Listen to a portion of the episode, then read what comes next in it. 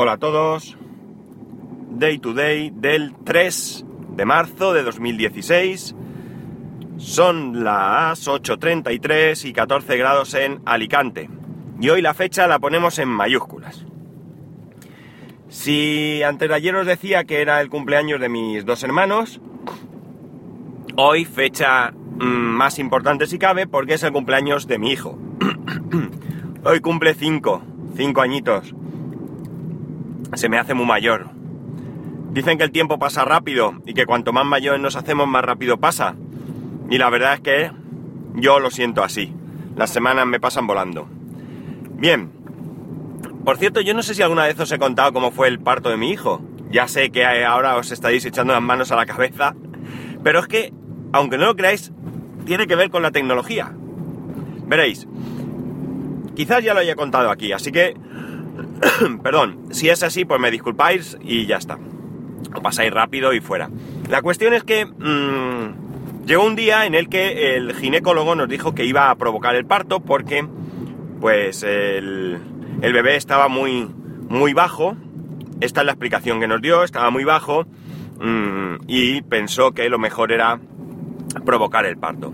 Hoy en día mmm, pensamos que esto no era realmente así, no que no estuviera muy abajo, sino que fuera necesario eh, provocar el parto.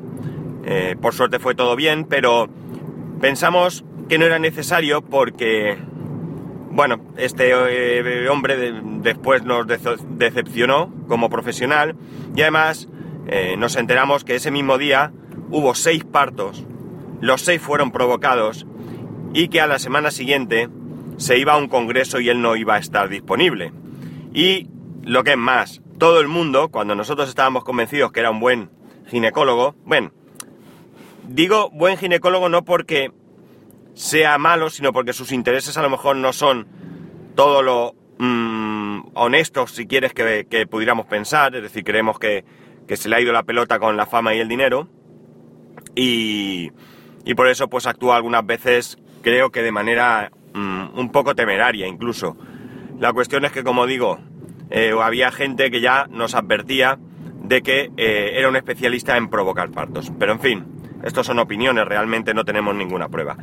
Pero yendo a lo que vamos, resulta que llega el momento, vamos al hospital, evidentemente como fue provocado no fue el típico voy corriendo que he roto aguas, fuimos tranquilamente, la acomodaron a mi mujer en una habitación, estaba mi suegra también, e incluso mi suegra y yo nos fuimos a una pizzería cercana a comer mientras mi mujer estaba allí, porque aquello, pues como digo, no era de urgencia.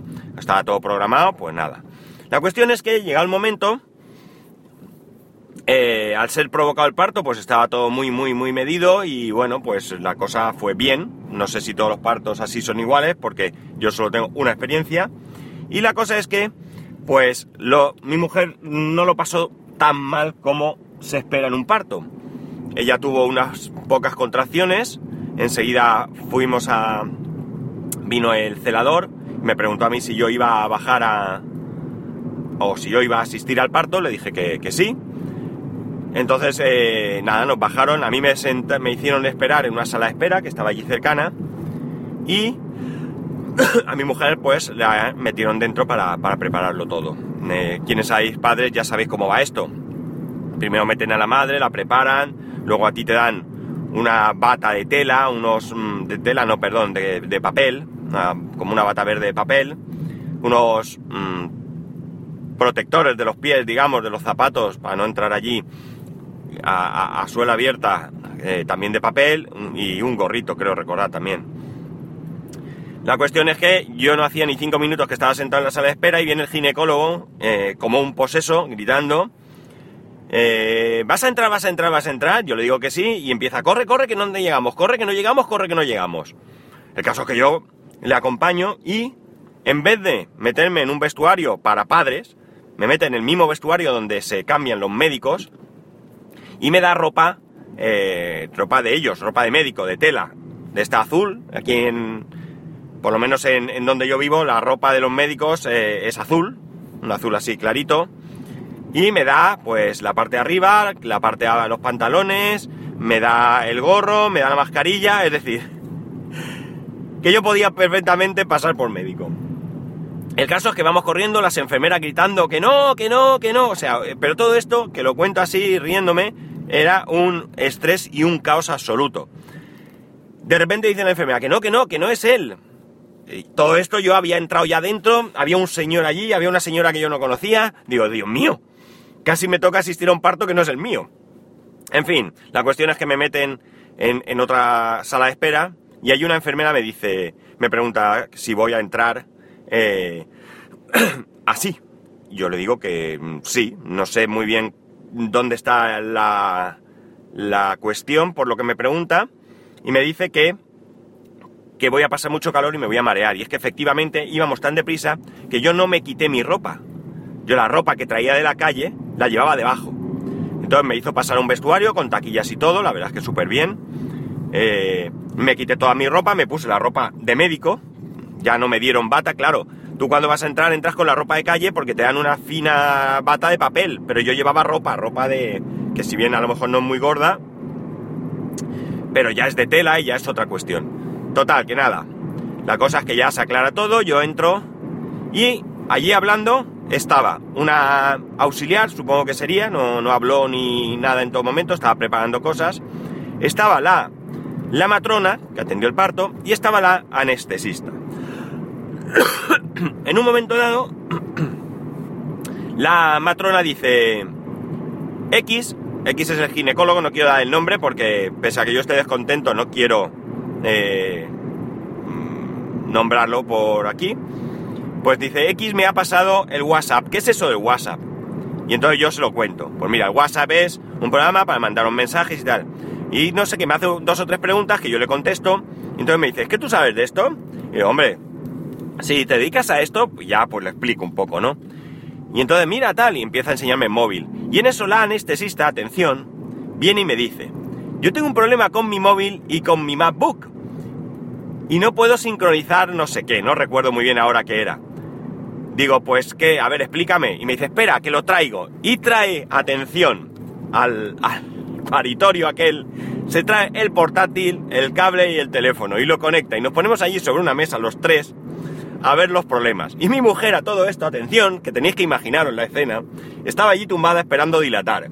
Y en un momento dado, nosotros concentrados con aquel gran problema en ese momento del portátil y tal, y se oye a mi mujer que dice, en tono jocoso, ¿eh? En ningún momento se enfadó. Parece mentira que aquí la protagonista soy yo y estáis los tres allí, o algo así, ¿no? En todo esto, eh, luego mi mujer decía, desde luego si yo alguna vez en la vida hubiera pensado que esto podía pasar, tenía que ser contigo. Así que como veis, hasta en el nacimiento de mi hijo, mientras esperaba, ¿eh? Luego estuve pendiente allí, estuve atendiendo y... Y lo cogí en brazos en cuanto, en cuanto me lo dieron. Por cierto, si queréis saber si me mareé, sí, sí me mareé. Me mareé porque el parto fue muy difícil. Yo no suelo marearme con la sangre ni nada de eso, pero costó mucho, mucho que saliera. Hubo un esfuerzo muy grande. Sí que es cierto que hacía mucho calor y me agobié un poco. Más que mareo por lo que vi, porque una vez que ya había nacido mi hijo, yo con él en brazos, eh, pues me acerqué, estuve viendo la placenta, cómo era, qué tal, y yo en ningún momento sentí ni asco, ni sentí mareo, ni nada. Fue yo que un momento de, de agobio. Me tumbé en el suelo como un campeón. Consejo para padres novatos, si os mareáis, no tengáis miedo de decirlo, porque además, tened en cuenta una cosa, en ese momento vosotros no sois nadie. Ellos están atendiendo el parto de vuestro hijo, y si os caéis, van a pasar de vosotros. Así que si os sentís mareados, no dudéis en buscar un rincón y tumbaros en el suelo. Ni silla ni nada. Os tumbáis en el suelo porque del suelo tumbado nadie se puede caer, de una silla así. Conozco un caso de alguien que se mareó, no dijo nada, quiso ser más hombre que nadie y acabó en urgencias poniéndole puntos en la cabeza. Así que ya sabéis. También conozco un caso más triste todavía porque la verdad es que este no conozco el final, pero el golpe fue tan grande que tuvieron que ingresar al hombre en la UCI. Creo que con esto no debemos jugar y debemos ser serios. Pero bueno, como veis, como veis, llevo la tecnología en la sangre, no lo puedo evitar.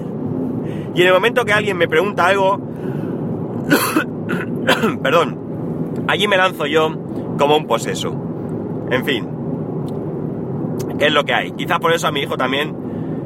Bueno, la verdad es que todos los niños nacen hoy en día ya manejando iPhones, iPads, ordenadores y demás. A mi hijo, eh, papá, ¿puedo usar tu ordenador?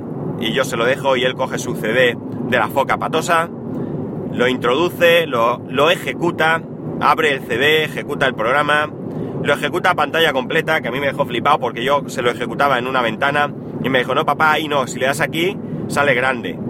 Él juega, él luego saca el CD en un Mac, en un Mac que no tiene botón del CD, hay que pulsar el botón del teclado. Yo no recuerdo habérselo enseñado, pero bueno, quizás él me ha visto o, lo, o si es que se lo he dicho en algún momento y lo recuerda. Pero que como veis, nuestros hijos ya son productos eh, tecnológicamente adaptados. Sé que esta frase suena fea, pero, pero bueno. Pues nada, esta es la anécdota del nacimiento de mi hijo. Como veis, eh, para contar algo. No solamente que todo fue bien, gracias a Dios, que nació bien. Y bueno, más allá de algún problema, que esto sí que creo que lo he contado, del descontento que acabamos con hospital y demás, pero bueno. Más cosas. Ya eh, pude terminar el iPad. Eh, a priori parece que va, pero no va del todo bien. Parece que la táctil falla un poco. Hay algunos puntos donde no, no va bien. Eh, pero no va bien, mmm, no es que no vaya nada, sino que parece que va, a ratos va y a ratos no va. Tengo que... Yo creo que me aseguré de que estaba bien conectada, pero no, no parece que vaya bien. Ya digo que es un fallo aleatorio. Así que me toca volver a abrir porque ayer mi hijo se puso a jugar, encantadísimo de ver su, su iPad. Pero no veáis el cabreo que cogía cada vez que intentaba mover algo y se le escapaba del dedo porque fallaba la táctil de repente. No sé. Y si no, como sé que me escuchas, amigo Moisés, ya sabes que te pegaré un toque para, para que me des alguna pista. Si es que la táctil puede estar mal, o si es que he hecho yo algo mal, o yo qué sé, ya te contaré. Bueno, poco más. Y ahora un asunto más serio, ya que hablamos de niños, pues un asunto más serio y un asunto un poco mmm, complicado. Veréis, he leído un artículo que pone que en Colombia han nombrado director de un colegio a una persona que cumplió seis años de cárcel por abusos a menores. Dicho así, evidentemente es una aberración, pero, pero, cuando lees el artículo ves cosas que te, que te pueden generar sentimientos encontrados, y me explico. Por un lado, evidentemente, los abusos a menores no tienen, no tienen ningún tipo de justificación ni de disculpa, nada, cero tolerancia, cero, en mayúsculas también, y bien grande. Pero este hombre parece que cumplió sus seis años de cárcel, estudió derecho en la cárcel, eh, parece ser que fue hace 21 años, o que lleva 21 años ligado nuevamente a la, a la, educación, es decir, parece ser que volvió, pudo volver. Y ante las cuestiones que se han planteado, pues, lo primero, ha recibido el apoyo de sus compañeros de profesión, de aquellos que están con él en ese colegio. Y en segundo lugar, parece ser que reunió a los padres y les dio una explicación, diciéndoles que lo que se había publicado no era cierto realmente, que sí es cierto que él había cumplido seis años de cárcel por abusos, explicó cómo había pasado realmente, reconoció que había pasado, reconoció que fue un error y que él no había vuelto a tener nunca más eh, ningún tipo de, eh, de, situación como, como esta. Bien, parece que al menos la mayoría de padres le han creído, lo han entendido y lo han aceptado.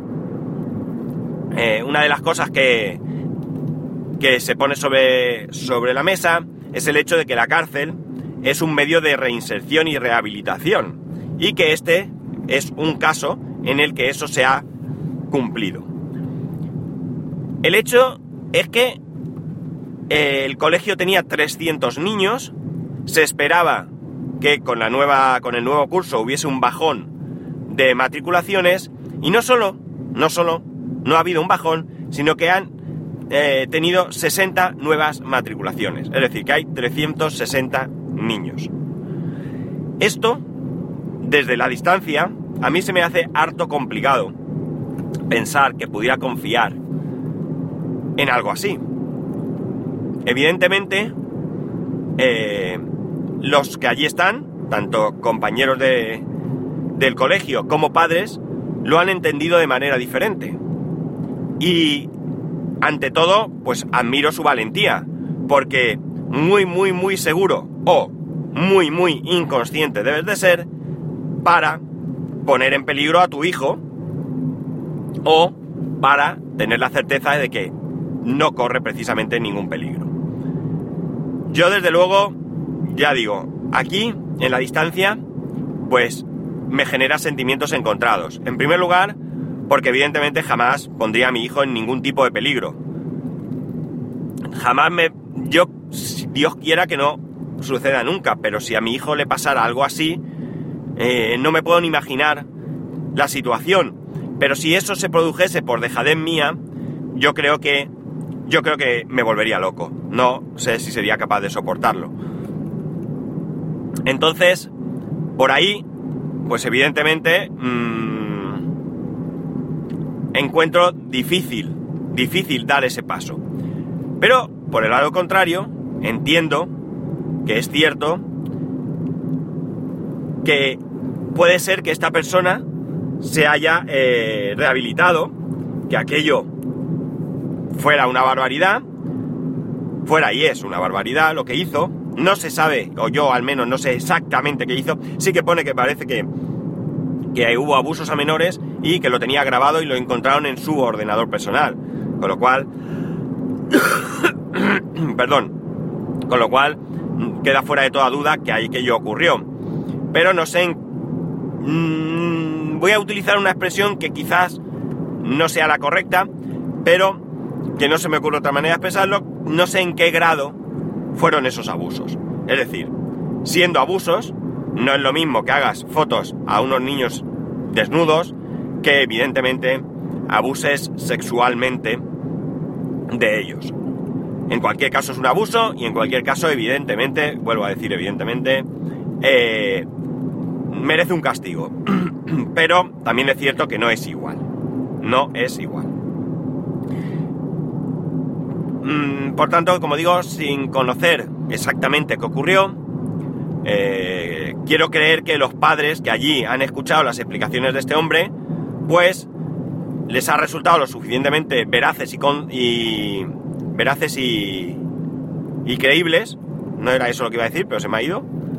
Eh, como para confiar en que no va a suceder nada.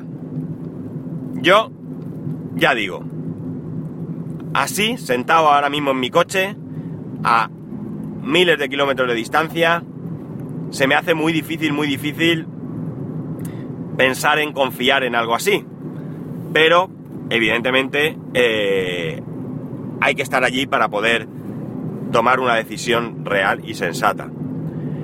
En cualquier caso, si es así, pues realmente este hombre se ha rehabilitado, pues bien, espero que, todo quede en esto, espero que, esos niños realmente pues nunca sufran, porque eh, bien es cierto que hay una cosa que dicen, y es que muy loco debería estar este hombre para, eh, para volver a cometer eh, un acto de estas características, cuando ahora mismo probablemente sea eh, la persona más vigilada de la zona.